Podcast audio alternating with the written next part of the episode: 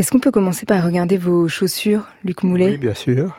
Alors vous avez choisi quoi aujourd'hui? Oh, bah, J'ai choisi des, des chaussures qui soient assez résistantes parce que c'était un temps pluvieux. Et est-ce que c'est des chaussures plutôt de documentaire ou de fiction? Ni l'un ni l'autre. En fait, la différence pour les chaussures, c'est d'abord euh, pour le montage et pour le tournage. Pour le montage, on a intérêt à avoir le pied léger euh, plutôt que d'être encombré par des, par des chaussures de ville tout, euh, le temps. Et je tourne, je, je, monte souvent en pantoufles. Alors, euh, chaussures en documentaire et fiction, ça dépend surtout du lieu où on tourne. Mais il est exact que pour le documentaire, on, on a intérêt à avoir des, des chaussures qui, qui fassent euh, pas trop de bruit et qui vous permettent de circuler euh, sans être entendu. Et il paraît que les chaussures euh, du documentaire, elles doivent permettre de pivoter pour faire un tour à 360 degrés autour de soi. Oui, enfin les tours sont toujours à 360 degrés. ben, c'est important parce que ce qui compte, c'est pas seulement ce qu'on veut filmer, mais derrière, il peut y avoir des choses intéressantes et il faut pouvoir euh, regarder derrière soi euh, tout le temps. On va se tourner vers les frères Larieux. Arnaud, Jean-Marie, est-ce que vous pouvez décrire vos chaussures? Moi, je dirais des baskets d'hiver. Baskets d'intersaison qui ont un certain âge, comme on peut le voir. Ça, c'est des baskets pour tourner ou pas? Non, je crois que ça, c'est des baskets euh, parisiennes. Et les chaussures de tournage, ça doit être comment? Moi, je dirais qu'en général, j'ai plutôt des, grosses chaussures pour pas glisser, pour pas tomber, parce qu'on tourne plutôt en extérieur. Et moi, je suis pas tout à fait à côté de la caméra. Il faut pas que je glisse. Oui, euh, les, grosses chaussures euh, également, parce que quand on tourne dans des lieux difficiles, c'est bien d'avoir euh, toujours des chaussures qui, qui s'adaptent au terrain et pour pas glisser. D'ailleurs, les frères Larieux connaissent bien ça, puisqu'ils ont tourné dans des endroits assez euh, un peu périlleux, notamment une vire, je ne sais plus comment ça s'appelle.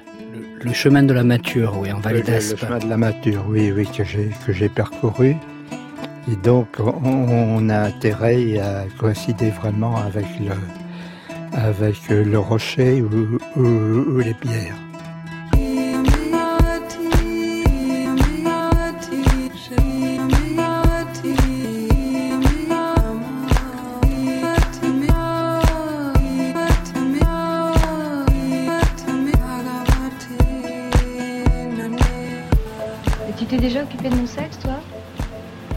Peut-être que tu sais même pas où il est. D'ailleurs, ça m'étonnerait pas que tu saches pas. La plupart des mecs ne le savent pas. Tu m'as imposé le rapport que tu voulais. Tu m'as montré ce que tu savais faire. Tu veux peut-être que je t'apprenne à mon tour?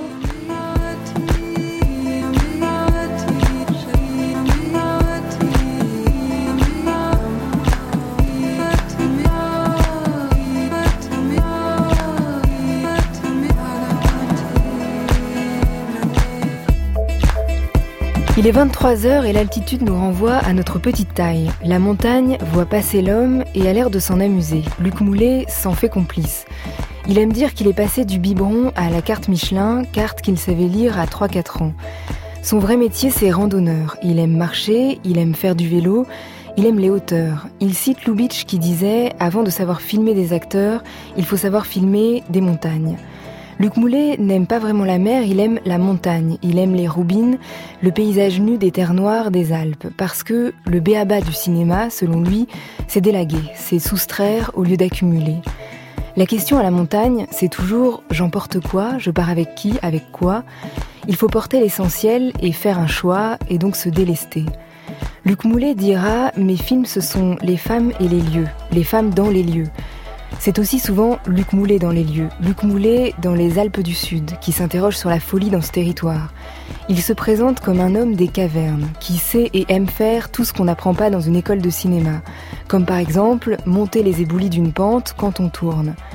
Il s'intéresse à tous les sujets oubliés ou négligés, l'ouverture d'une bouteille, un steak trop cuit, la fraude dans le métro, une peur de se jeter à l'eau, avec un humour absurde et visionnaire.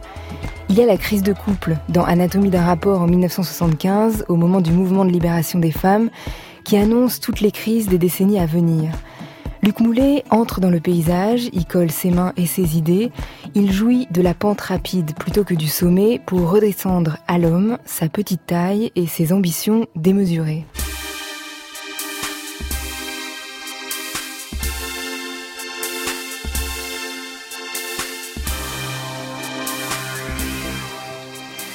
Il y aura Luc Moulet, né en 1937 à Paris, mais qui a fait des Alpes du Sud paternelles son territoire. Il a réalisé une quarantaine de films de tout genre. Le festival Génération Documentaire, 40 ans de cinéma au film d'ici, organisé par la BPI, Bibliothèque publique d'information, dans le cadre de la Cinémathèque documentaire, vient de lui consacrer un focus. Il y aura les frères Larieux, Arnaud et Jean-Marie, nés à Lourdes en 1965 et 66, qui eux ont fait la place aux Pyrénées dans leurs films. À la musique, la voix de Jim Yamoridis en studio, grec australien qui aime l'Auvergne. Son nouveau disque s'appelle The Other Side. Il sera en concert le 6 février à Lyon. C'est une vie d'artiste sur France Culture, un samedi soir qui commence par la voix de Luc Moulet dans son film La Terre de Folie.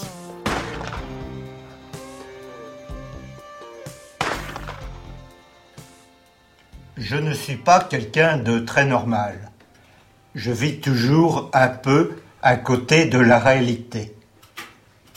Venez voir ma filmothèque. J'adore les caves, les greniers. Je peux y passer toute la journée. Je supporte mal d'être avec plus de deux personnes. Depuis ma plus tendre enfance, j'ai toujours recherché les antres, les refuges où je pouvais être seul, loin des autres, loin des conflits familiaux. Je crois que j'ai été déboussolé par la paranoïa de mon père, qui avait milité avec ardeur pour Staline, puis pour Hitler et les néo-nazis d'après-guerre, et ensuite pour Enver Mitterrand et Mao. Mon père avait été très perturbé par les comportements des membres de sa famille, originaires des Alpes du Sud.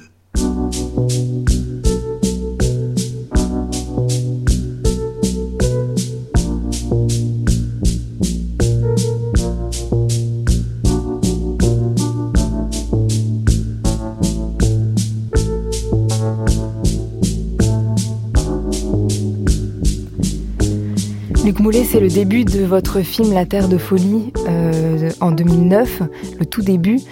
Cette certitude que vous n'étiez pas quelqu'un de complètement normal, elle date de quand? Oh, je m'en suis aperçu assez vite étant enfant et j'ai essayé d'en profiter, c'est-à-dire de, de montrer les choses euh, sous l'angle de ma propre vision, sans trop chercher à coïncider avec la, vision des, autres. Entre 3 et 8 ans, vous dites euh, que vous ne vous intéressez pas beaucoup au vivant. Vous avez un monde parallèle avec d'autres personnages. Oui, oui, effectivement. Et il y avait déjà une forme de création d'un autre monde qui allait euh, se développer plus facilement à travers les films où j'inventais des personnages. Et c'est né comment ce lien avec la carte? Parce que est-ce que c'est vrai qu'à 3-4 ans vous lisiez les cartes? Oui, de euh, France bah c'est plus facile que, que, que l'alphabet. Je suis venu à l'alphabet, je pense, vers 5, 5 ou 6 ans. Et je, me fixais sur les, euh, ce que ça reflétait du paysage que je, que je voyais. Il n'y avait pas besoin de, lexique. Et souvent, d'après les cartes, je devinais un peu la nature des lieux que plus tard euh, j'allais filmer. On a mis une carte de France face à vous en studio. Vous allez jusqu'à dire que quand vous regardez les cartes enfants, vous pouvez deviner la nature des lieux et la mentalité des gens qui y vivent. Oui, enfin, pas, pas tout de suite, pas, pas étant enfant, mais petit à petit, on voit déjà euh, par rapport à la densité de la population, et puis d'après les, indications climatiques, euh, l'altitude, il y a pas mal de choses qui se déterminent. Ça m'est arrivé comme ça de, de choisir euh, un lieu pour une journée de tournage, simplement parce que j'avais trouvé un village isolé sur la carte en Équateur qui s'appelait Guanasan et qui me semblait euh, tout à fait distant de, de, du port bananier où je, où, je filmais. ce qui m'a apporté pas mal de, surprises, parce que c'était un lieu où apparemment euh, les caméras n'avaient pas encore pénétré. Et les, les gens faisaient pas attention à vous ni, ni, à, ni à la caméra. Peut-être qu'ils n'en avaient jamais vu ou qui me, qui me prenaient pour un géomètre. On fait souvent euh, en campagne la confusion entre le cinéaste et, le, géomètre ou le, le releveur le releveur euh, géologique. Et pourquoi vous choisissez, euh, en dehors des autres lieux, vous avez voyagé euh, pour d'autres films, mais vous, êtes né à Paris. Les Alpes du Sud, c'est la, terre familiale du côté de votre père Au niveau de mes grands-parents, oui, effectivement. Et puis c'était un lieu qui était très peu montré. J'étais à la recherche du, du lieu inconnu jamais filmé, tout comme euh, étant critique, j'étais à la recherche du grand cinéaste inconnu. Il y avait le soldat inconnu, euh, il y avait le cinéma inconnu. C'était aussi une façon d'apporter quelque chose d'original par rapport aux autres.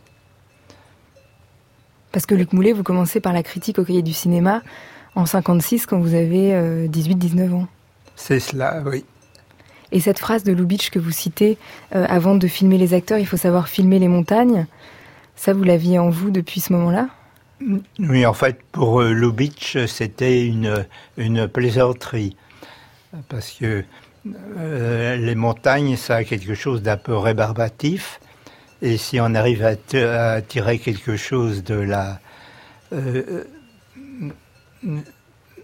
d'un tournage fixé sur les montagnes, c'est qu'on peut se débrouiller avec euh, n'importe quoi parce que c'est une matière euh, aride et qui, qui, ne, qui, ne parle pas tellement aux spectateurs. Vous évoquez souvent les romanciers qui s'attachent à un territoire. Vous parlez de Faulkner, de Thomas Hardy. Est-ce que c'est la littérature qui a aussi beaucoup nourri euh, ce lien à, la montagne, au, territoire pour vous? Au territoire, parce que Faulkner Artie n'était pas spécialement intéressé par la, par la montagne. C'était des toutes petites collines. Au, niveau montagne, il y avait effectivement Giono, que j'ai connu, et qui euh, avait beaucoup euh, travaillé sur, la montagne et les, divers, lieux. D'ailleurs, il m'a donné des tuyaux pour trouver des endroits intéressants où filmer. Le principe étant de filmer là où personne d'autre n'avait filmé. Et le fait d'être marcheur et d'être cycliste, est-ce que ça vous fait parcourir le territoire différemment? Trouver des lieux justement euh, que vous n'auriez pas trouvés sinon? Bah, on, se, déplace, c'est souvent des lieux où les autos n'ont pas accès. Et euh, en, marchant comme ça, on a un avantage euh, d'aller euh, un peu dans la nature la plus profonde. D'où l'importance des chaussures. Entre autres, oui, c'est difficile d'aller en montagne sans chaussures. Il y a bien des rochassiers qui montent nu-pieds les, les pentes, mais euh, c'est un cas tout à fait particulier. Et d'où vient ce, j'en parlais un petit peu, cet attrait pour euh, les terres noires ou en tout cas ce, ce paysage euh, nu? Ben, Il y a la recherche d'une sorte de, désert, du, du, néant qu'on retrouve d'ailleurs fréquemment dans le cinéma et la littérature moderne. Il y a, Roland Barthes notamment qui était très intéressé par la notion de, vide, de terrain vide. Et pourquoi le vide, le néant? Est-ce que ça, c'est pour se rapprocher d'une certaine euh, vérité? Euh, Oui, pour, pour éliminer un peu les fanfreluches et puis voir euh, une certaine relativité des, des, des, choses. Pour certains cinéastes, le principe était de partir de quelque chose de très petit, proche du néant, d'où euh, l'attirance vers le plan noir, totalement noir, qu'on retrouve chez Marguerite Duras dans L'homme atlantique, chez Montero dans Blanche-Neige. Marguerite Duras, dont vous avez été le producteur. Oui, enfin un producteur un peu distant. J'étais plus. Euh, c'est moi qui m'occupais de la paperasse, mais euh, j'ai eu peu de choses à faire sur le tournage du film. Un peu, peu après, plutôt, pour m'occuper de la diffusion. Mais je crois que sur le tournage proprement dit, j'y suis allé juste deux fois.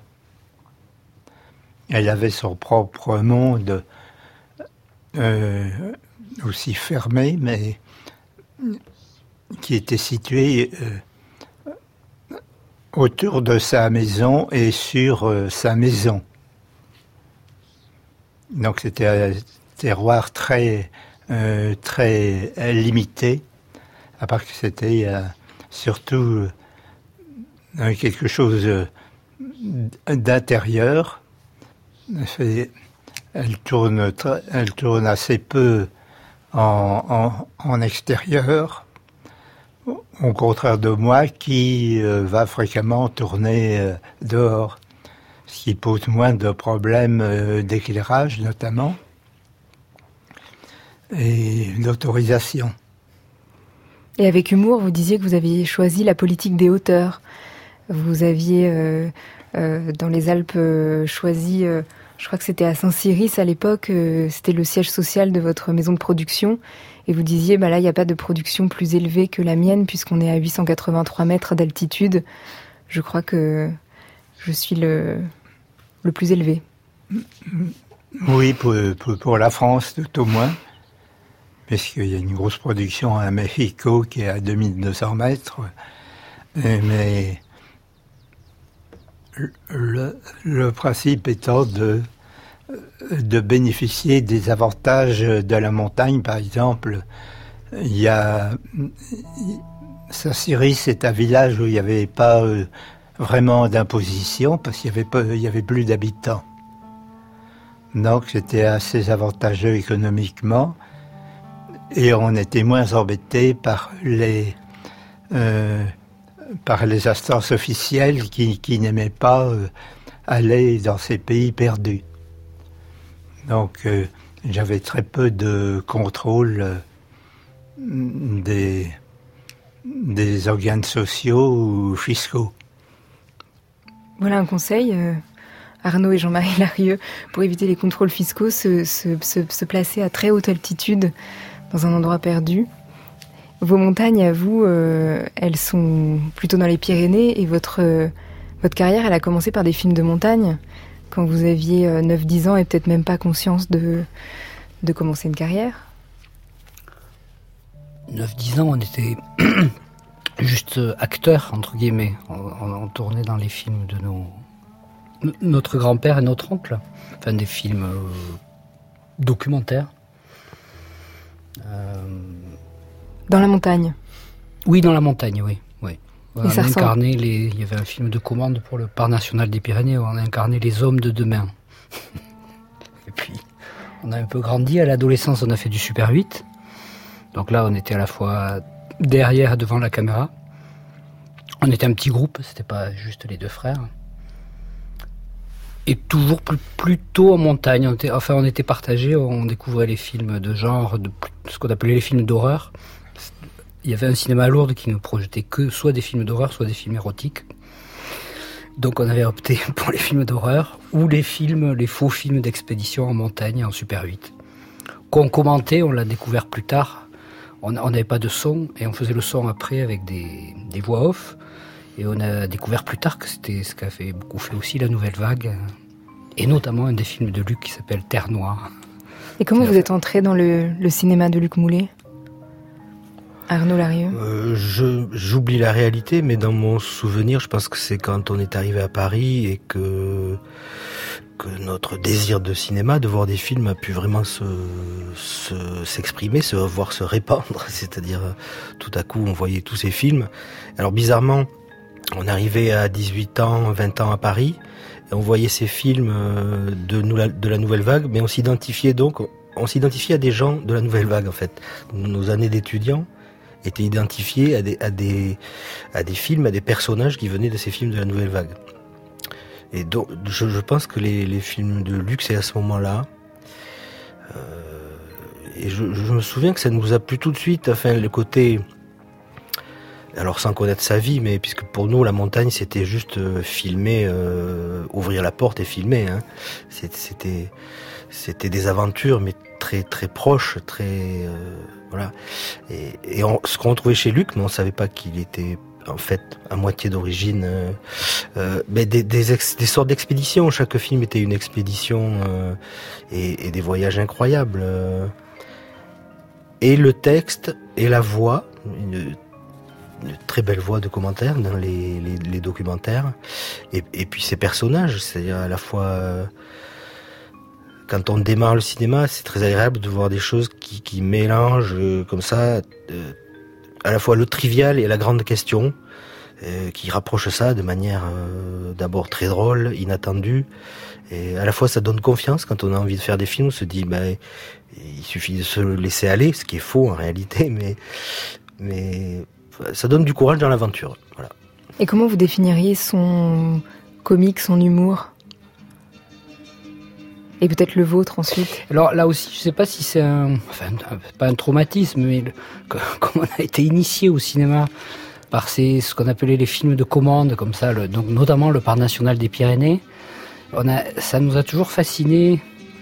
Com comment il y a des discours très codés, comme ça, un peu, on va vous présenter les choses d'une manière très, et comment tout d'un coup quelque chose peut vriller dans ces films-là ou dans le discours et nous amener totalement ailleurs. Et je, je pense qu'il y a ça aussi chez, chez Luc, comme ça. Et, et, et, nous, ça nous a toujours travaillé, ça aussi. C'est tout d'un coup le, le, genre qui s'emballe ou qui va voir ailleurs. Euh, le, le, le, film de commande comme chef-d'œuvre, je sais pas. Comme, je sais pas. On a toujours été admiratif de des films de Luc en l'occurrence, mais des, des, films où il y a beaucoup beaucoup de voix off. C'est c'est très difficile à réussir. Au début, pourtant, vous, vous n'aimiez pas forcément la voix off, Luc Moulet? Euh, non, c'est-à-dire c'était assez fixé sur, euh, la parole, le, dialogue, et il y avait une certaine distance par rapport à la voix off qui euh, inondait les documentaires. J'y ai cédé au début dans Terre Noire, où il y a uniquement l'image, la voix off, et rien d'autre. C'est une époque d'ailleurs où les, documentaires, il y avait surtout ces trois éléments, images, voix off et musique. Vers les années 55, on fait pas, on recourt pas vraiment au son direct D'une part parce que c'est trop coûteux, et puis on est lié aux habitudes du, documentaire. Ça n'est qu'à partir de Jean Rouche et de 1958 qu'il y a eu vraiment euh, l'intrusion de la parole et du cinéma euh, direct avec euh, les caméras 16 qui pouvaient enregistrer les, paroles en même temps qu'on enregistrait les images avec sans trop de frais. Sinon, vers 1960, 68, 70, en 35 mm, c'était très coûteux d'avoir un son synchrone. Est-ce que vous avez vu le court-métrage Foi, Arnaud et Jean-Marie Larieux? Oui. Ça vous a donné envie d'y retourner, d'y séjourner? On y est allé il y a quelques années. On, avait une rétrospective, donc on s'est bien gardé d'évoquer le film de Luc. On va écouter un petit extrait. il faut.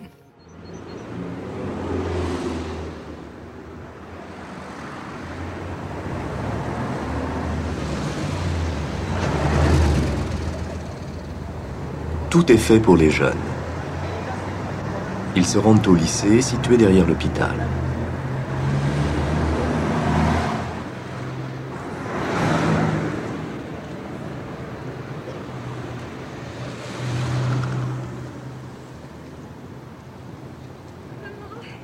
Le lycée.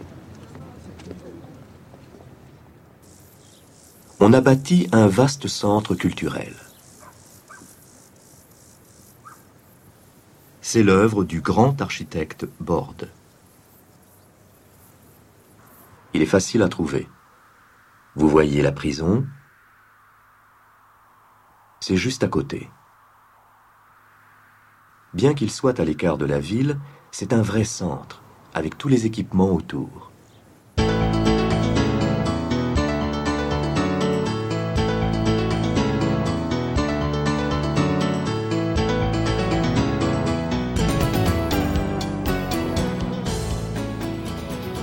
Alors évidemment, pour comprendre, il faut expliquer ce qu'on voit à l'image. Euh, Luc Moulet, vous vous amusez euh, à faire un faux documentaire touristique sur la ville de Foix que vous avez trouvé particulièrement laide. Et donc, euh, forcément, vous vous amusez à décrire la façon dont le nouveau s'accorde avec l'ancien, mais devant des immeubles qui n'ont pas été refaits depuis des années et qui sont en ruine. et puis là, le centre culturel qui est entre la prison et pas très loin du cimetière le, lycée qui est à côté, euh, qu'il faut passer un peu par, l'hôpital pour y arriver. Euh, pourquoi vous avez euh, eu envie de... Et alors là, c'est une fausse voix de documentaire touristique qui s'amuse avec ce code-là Oui, c'était fait contre le principe du documentaire commandité traditionnel qui vantait les choses montrées. Donc, l'image euh, dit euh, une chose qui est tout à fait contraire au, commentaire. Le commentaire donne l'impression de quelque chose de banal, de plutôt positif, alors que l'image est négative.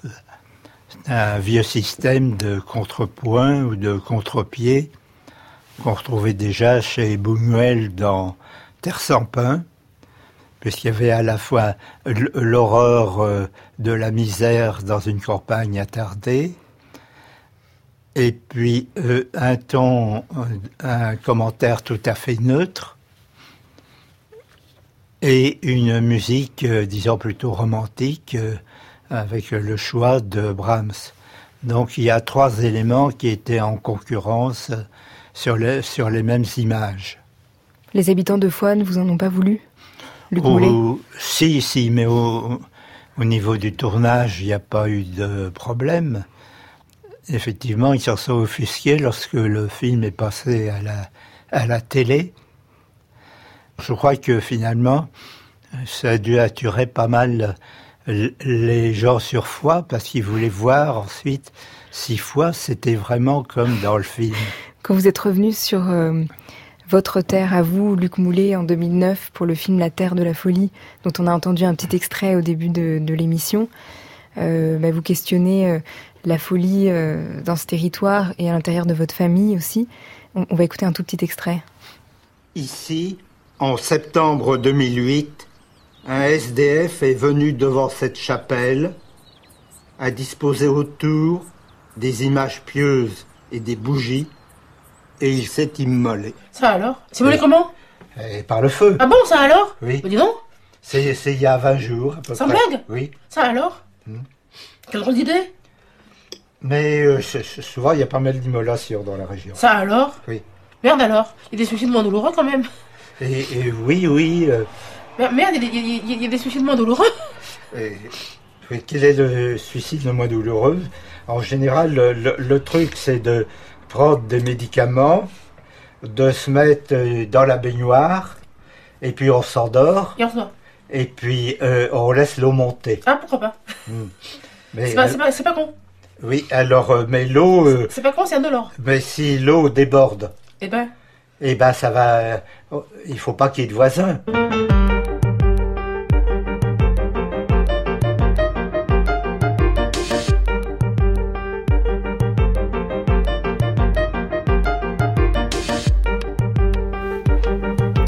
Dans la Terre de la Folie, Luc Moulet, vous faites une enquête sur euh, les crimes sans cause qu'il y a dans cette euh, région et vous vous êtes rendu compte qu'il y avait un cousin lointain qui, au début des années 1900, euh, avait tué des, gens. Et pourquoi ça vous inquiète tant ou ça vous angoisse la possibilité de la folie? Euh, bah, ça m'intéresse en tout premier lieu parce qu'on en trouve, euh, on en trouve pas mal d'exemples. Et en étudiant, il il y en a sans cesse de nouveaux qui, qui apparaissent. J'ai découvert récemment, il y, il y a un mois, qu'il y avait une cousine lointaine aussi qui avait fini dans un, hôpital euh, psychiatrique à Montvert, près, près d'Avignon. Donc, euh, l'é- l'éloignement euh, est, un, est un facteur, peut-être un facteur dé- dé- déterminant dans le développement de la, de la folie. C'est, c'est pas le seul facteur, mais c'est La solitude. Comment La solitude la, la solitude. Dans un lieu désert, on peut faire euh, un peu ce qu'on veut, on peut tirer, on peut tirer euh, sur, sur une autre personne sans que personne vous voie. Et votre père est central aussi, la figure de votre père dans ce film-là? Oui, enfin c'était une forme de folie euh, plus, plus urbaine, mais un peu, particu- un peu particulière. Elle était axée sur euh, le principe du surhomme politique. Il y a souvent chez les, gens le culte du grand homme, qui peut être soit politique, soit d'ailleurs euh, artistique. D'où le, principe euh, de la glorification de deux ou trois cinéastes en particulier.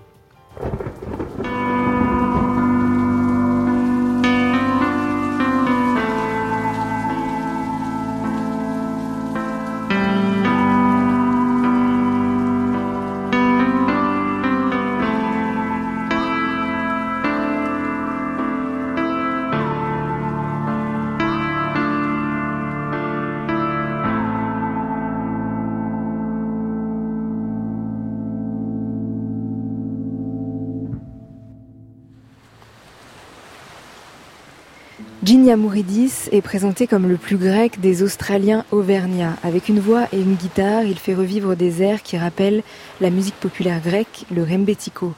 Son nouvel et cinquième album s'appelle The Other Side. Jim Yamouridis est en train de s'accorder en studio et va nous dire un mot du premier morceau qui s'appelle The Golden Light. Euh, c'est une chanson qui parle de notre voyage euh, qui va bien terminer un de ces jours vers une lumière d'or. Simplement, c'est ça. Et c'est quoi, vous, votre territoire? Est-ce que c'est l'Australie, la Grèce ou, ou l'Auvergne? Euh, je crois que c'est euh, un peu de tout, de tout ça. Euh, L'Australie, pour moi, c'était un pays où euh, il y a eu beaucoup d'immigrés grecs. En fait, quand je suis né en Australie, c'était comme j'étais né en Grèce. On habitait dans un quartier populaire des Grecs. euh, c'était euh, plus tard dans ma vie où j'ai bien compris l'Australie, c'était pas la Grèce. Et après, j'ai commencé de rêver de ce pays, la Grèce. Et en ce moment, je suis un peu dans, tous les pays, l'Australie, la France et la Grèce. Voilà, nous sommes en studio avec Luc Moulet et les frères Larieux. Vous écoutez une vie d'artiste d'Aurélie Charon sur France Culture. On est ensemble jusqu'à minuit et je joue ce soir avec Nicolas Thomas sur le vibra.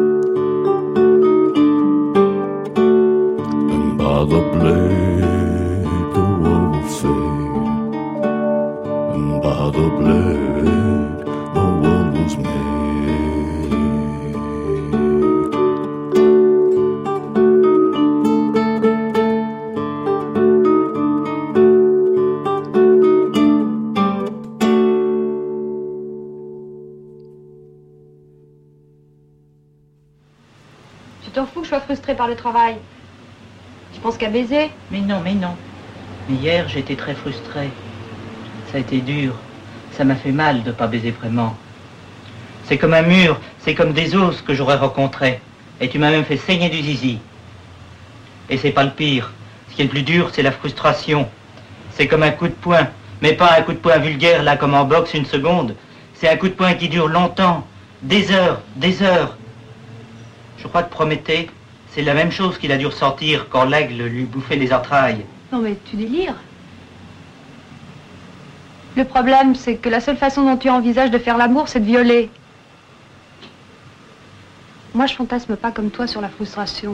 Quand je me sens frustrée, J'ai un trop plein d'énergie à dépenser, je le dépense avec violence. Non, mais ça ne peut vraiment plus continuer comme ça. Je, je, me sens toujours consciente, je me vois dans mes mouvements. J'en ai marre qu'on a eu ces dernières années. J'ai changé. Vraiment, je me sens un objet de plaisir, je t'assure, ça peut vraiment pas durer. Écoute, ça m'est difficile de te répondre. Je veux pas me vanter, mais j'ai bien l'impression que si tu es resté avec moi, c'est parce que ces trois dernières années, vraiment, tu as pris ton pied assez souvent. Hein. Non, c'est pas vrai. C'est une comédie que je me jouais moi-même. Ces temps-ci, j'étais seule. Je me suis masturbée. Je le faisais plus depuis mon enfance. J'avais honte probablement. Je sens que j'ai repris contact avec mon corps.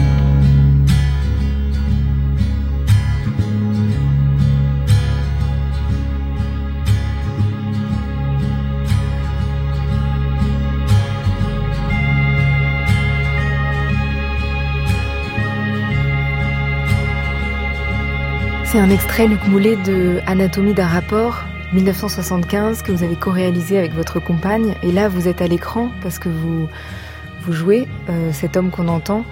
On entend la crise euh, d'un couple. Est-ce que euh, est-ce qu'il y avait un scénario? Est-ce que vous aviez écrit précisément ces scènes?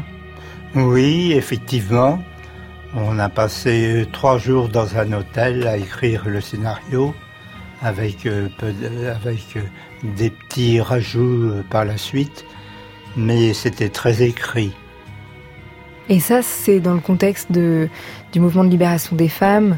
Euh, c'est assez drôle leur discussion parce que lui euh, lui dit mais vous êtes tous, vous répétez toute la même chose maintenant, vous voulez prendre du plaisir, vous revendiquez ça, vous avez vous avez, vous avez plus votre individualité. Alors elle, elle répond bah non, en fait on a justement une conscience collective. C'est assez drôle parce que on a l'impression que c'est des discussions qui sont, qui sont en cours euh, aujourd'hui. Oui, euh, c'est un, problème, euh, un problème éternel, quoique moins, moins présent, je pense, aujourd'hui. Mais à l'époque, on n'en parlait pas trop directement, en tout cas à l'écran, puisque le film qui concernait la sexualité était surtout un film euh, sans parole et qui montrait les actes sexuels ou qui se faisait semblant de les montrer. D'ailleurs, elle, elle s'amuse en lui disant bah, J'ai peut-être une solution pour ton zizi, on pourrait le couper et ce serait la première fois qu'on le ferait au cinéma. J'ai l'impression d'être un martyr. Pendant des milliers d'années, les femmes ont accepté un rapport normal, et puis tout d'un coup, paf, c'est fini, et voient le sexe ailleurs. Et moi, J'arrive au monde juste à ce moment-là. C'est trop injuste. Je n'ai pas pu profiter de ces milliers d'années où des milliards d'autres hommes ont eu des rapports normaux. C'est comme si la vie se moquait de moi. Je suis la première victime. Et c'était merveilleux, l'idée de la complémentarité des sexes et des plaisirs. C'était quelque chose d'idéal, comme le triangle, ou l'oméga, ou le cercle. Et puis tout ça, ça disparaît. Et puis mon pied aussi s'est foutu.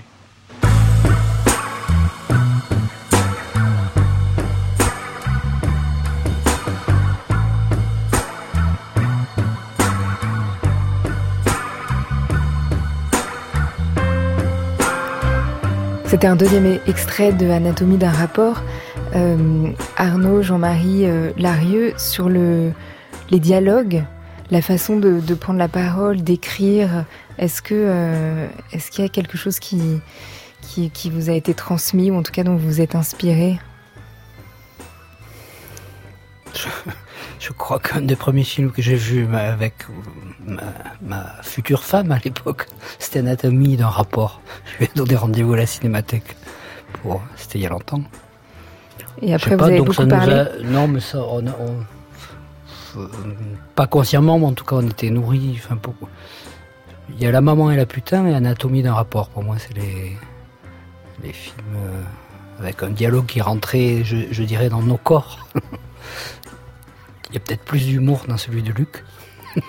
de, Enfin, de mauvaise foi, non, mais enfin, le, le, le, le garçon est. J'écoutais beaucoup sur le, la mauvaise foi. Enfin, pas la mauvaise foi, mais le dialogue du garçon est bien. Oui, les monologues. Les monologues, oui, c'est des monologues. On a toujours aimé la, la mauvaise foi du monologue, dans laquelle passe toujours une vérité, mais, mais il suffit à la femme de, de deux mots derrière pour euh, écrouler le château du monologue. Est-ce qu'on peut lire, Arnaud Larieux, le, un petit extrait de conseil de Luc Moulet pour l'écriture? Alors, euh, j'en ai un sous les yeux qui s'appelle Écrire au poids. Prendre une feuille de papier et la couper en quatre. Noter des idées sur chacune des quatre petites feuilles ainsi obtenues. Puis placer les papiers dans une balance. Un papier pèse 4 grammes, un petit papier pèse donc 1 gramme. Quand vous avez 100 grammes de scénario, 100 idées, autrement dit, vous pouvez commencer. C'est en général la méthode que j'applique avec une balance que j'ai achetée il y a 43 ans, juste après le succès de Brigitte et Brigitte. Deuxième étape, le classement. Comment ordonner vos idées éparses? Les professionnels utilisent un mur sur lequel ils collent les petites cartes qu'ils déplacent en attribuant une couleur aux scènes d'extérieur, une autre aux scènes d'intérieur, une autre encore aux scènes d'action, une autre encore aux scènes d'amour. Pour ma part, je n'utilise pas un mur, mais une table que je possède depuis la mort de mon père. Ça marche toujours l'écriture au poids? Euh, Oui, oui, ça a marché assez souvent. En fait, euh, j'ai un principe qui est un peu euh, bizarre, euh, qui n'est pas tellement à conseiller parce que euh, les meilleurs films sont ceux qui ont une conception de, euh, fondée sur la totale, le mouvement global du film, tandis que moi, c'est à partir de, de scènes précises que je juxtapose de manière un peu artificielle. Donc je mets tout ensemble en fonction de mes idées sans qu'il y ait un rapport évident. J'aime beaucoup euh, faire des sautes d'un genre à, lieu, un autre, d'un lieu à l'autre. On passe, fra- on passe fréquemment, notamment dans, euh, dans le prestige de la mort et dans les contrebandières, un paysage de montagne et on se retrouve à- au bord de la mer à 1000 km de là. Parce que, disons que mon imagination est un peu limitée et je cherche à prendre euh, un peu partout ce qu'il peut y avoir d'intéressant. C'est pour ça que euh, il y a des parties purement documentaires et des parties euh, purement fictives dans mes films. J'essaie de prendre le meilleur de la que peut offrir la fiction et le meilleur de ce que euh, euh, de ce que peut apporter le documentaire. Et comment vous trouvez les sujets? Parce que vous parliez de sujets soit oubliés, soit négligés, et vous, vous disiez que vous étiez un peu comme un fouineur, parce que c'est des sujets. Quand, on, par exemple, les courts-métrages, il y en a un qui est sur l'ouverture d'une bouteille, l'autre sur. Comment vous partez de cet endroit-là? Vous décidez ça? Ben, je pars d'une petite chose, une ouverture de bouteille, et j'en fais une montagne, puisque le film dure un quart d'heure. Ça m'avait été un peu inspiré par euh, le Lutrin, qui avait écrit euh, vers 1675 Boileau, où il faisait toute une montagne de euh, du Lutrin, qui est un meuble sans, grande importance, ni, et sans relief. Donc partir d'une d'une très petite chose et, et, et s'étendre. On va écouter un, un tout petit peu de votre montagne à vous, euh, Arnaud et Jean-Marie Larieux. C'est un extrait de Le Voyage aux Pyrénées, film de 2007, avec Jean-Pierre Daroussin et Sabine Azema. Alors, euh, en vacances ou... En vacances. Et pourquoi les Pyrénées, André? Eh bien voilà. Depuis quelques semaines, ma femme est en proie à d'intenses euh, crises de nymphomanie. Et j'ai pensé que les Pyrénées étaient la destination idéale pour mettre Aurore à l'abri de toutes ces tentations. Vous n'arrêtez jamais, vous. hein non, allez, plus sérieusement, Aurore. Oui. Eh bien, pour moi, les Pyrénées sont synonymes de virilité, de sauvagerie, de mystère. Dans l'état où je me trouve, c'est donc effectivement euh, la destination idéale, car euh, contrairement à ce que pense mon mari, je sais que c'est dans les régions les moins peuplées que les vraies rencontres ont lieu. Ah, bah, euh, oui, merci.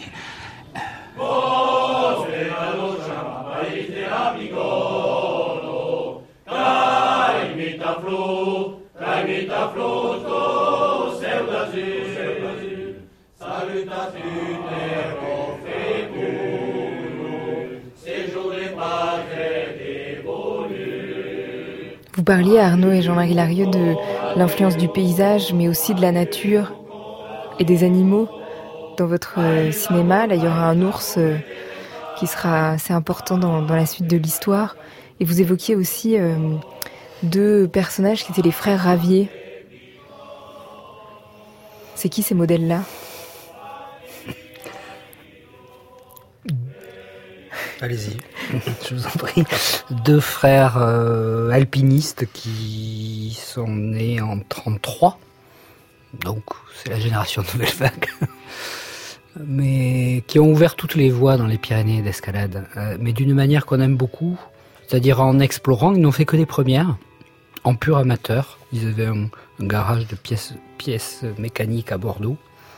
Ils étudiaient les voies toute la semaine sur des photos, donc en images. Et puis ils partaient le vendredi. Et là, ils, ascensionnaient des voies, certaines même non. C'est à la fois devenu des classiques.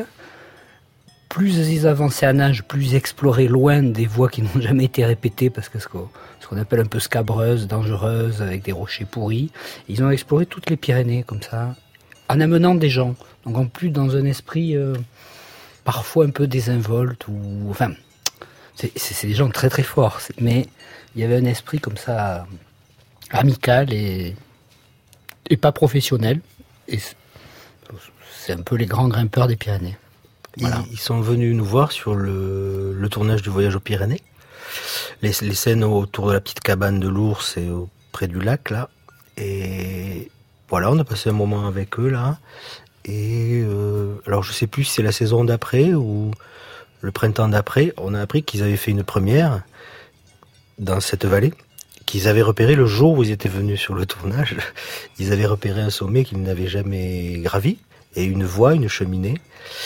Et je pense qu'ils avaient déjà 74 ans. Voilà. Et euh, après, on ira, la légende dira que c'était leur dernière première.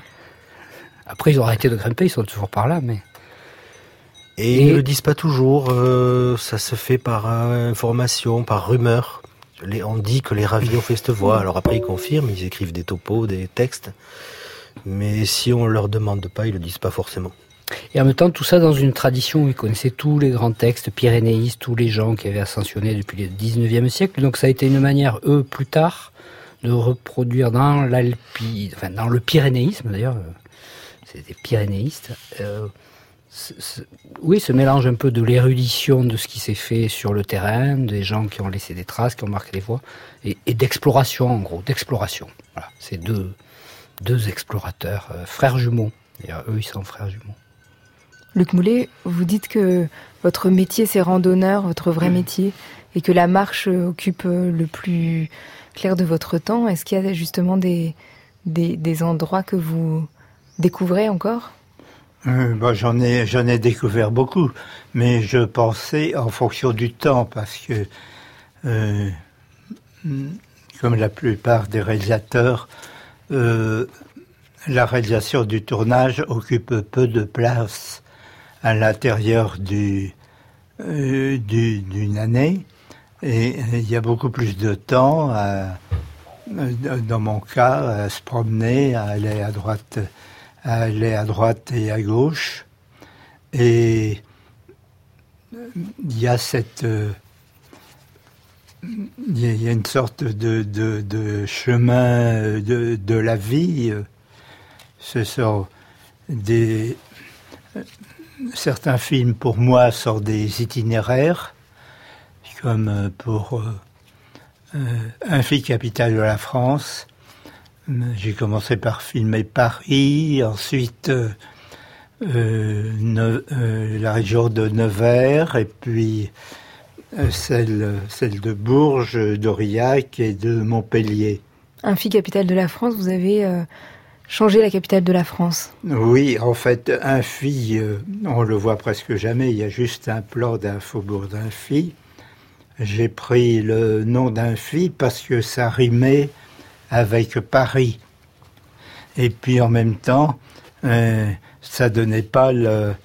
euh, je disais pas tout de suite quelle allait être la capitale choisie, qui était très très différente.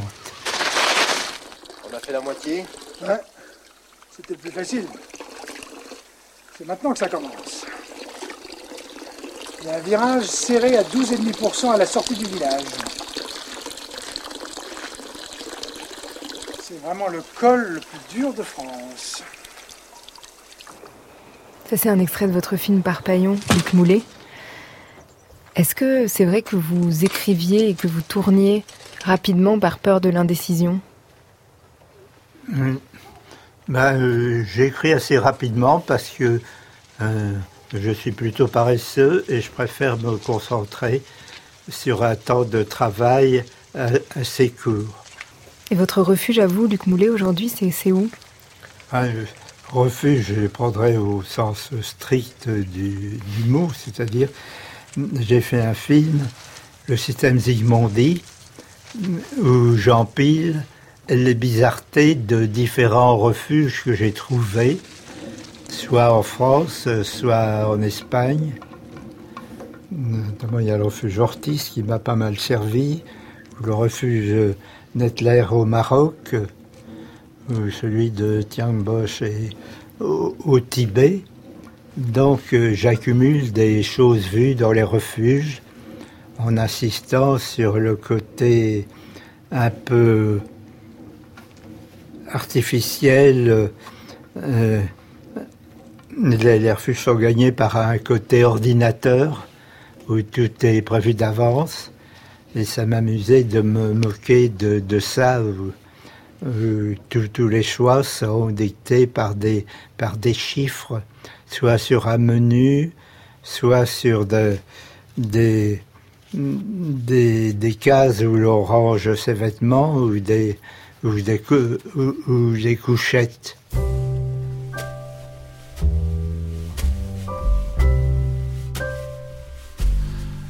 Je suis un homme, un vrai, quand je suis dans tes bras. Je suis une femme, une vraie femme, quand tu es là.